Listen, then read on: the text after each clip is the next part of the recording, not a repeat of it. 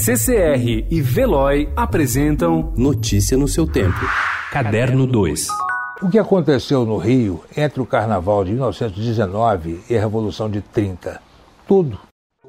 A resiliência da cidade, tradicionalmente conhecida como maravilhosa, é motivo de orgulho para o escritor, jornalista e biógrafo Rui Castro, mineiro na origem, mas fluminense por escolha. E para mostrar que o Rio oferece a própria história como sinal de resistência, Castro lançou Metrópole à beira-mar, seu livro mais difícil de fazer, mas talvez seu mais completo. Agora, ele precisou reconstituir a pulsação de uma cidade a partir de centenas de mini-biografias. Os personagens desse livro, alguns deles são Carmen Miranda, Cecília Meirelles, de Cavalcante, Eugênio Álvaro Moreira, Francisco Alves, Gilca Machado, Ismael Neres, Ismael Silva, João do Rio, Lima Barreto, Manuel Bandeira, Pixinguinha, Procópio Ferreira, Vila Lobos e muitos mais.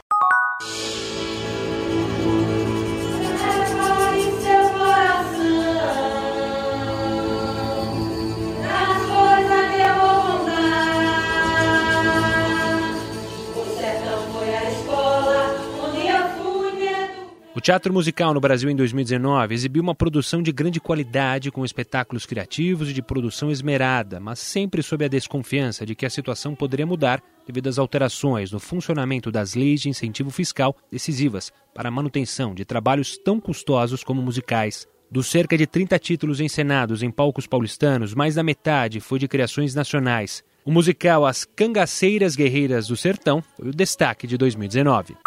A atriz Hilda Rebelo morreu ontem aos 95 anos. A informação foi divulgada no perfil oficial do filho, o ator e diretor da Globo Jorge Fernando, que morreu há dois meses, aos 64 anos. A artista estava internada com quadro de infecção respiratória no CTI do Hospital Procardíaco no Rio de Janeiro. Hilda começou a atuar tardiamente com o apoio do filho, que a ajudou a realizar o antigo sonho de ser atriz. Sua primeira novela foi Que Rei Sou Eu, em 1989.